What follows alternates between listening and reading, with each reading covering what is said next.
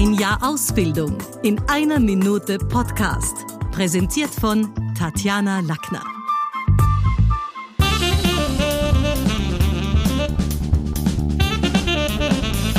Hands-on gegen Blackouts.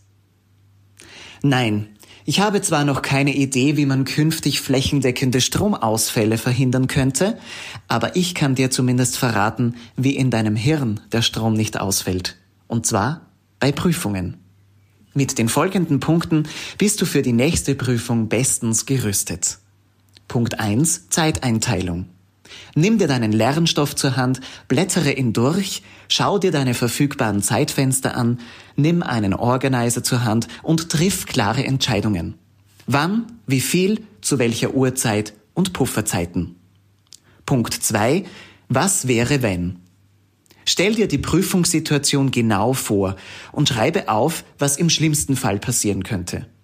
Dann stell dir vor, wie die Prüfungssituation ideal läuft und wie es dir dabei geht mit möglichst vielen emotionalen Eindrücken und Färbungen. So bist du auf beide Ausgänge gut vorbereitet. Punkt 3. Cool bleiben. Sollten bei der Prüfung trotzdem die Nerven blank liegen, dann bewahre Ruhe, gehe in dich und setze, wenn notwendig, einen Separator. Also etwas, das dich kurz von der momentanen Situation löst. Einen kräftigen Schluck Wasser, kurz aufs WC oder an die frische Luft oder ein kleines Fingerspiel zwischendurch.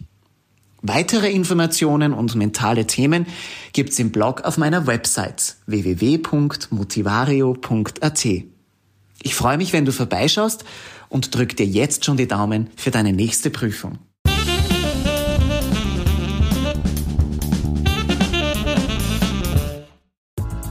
Das war's wieder mal.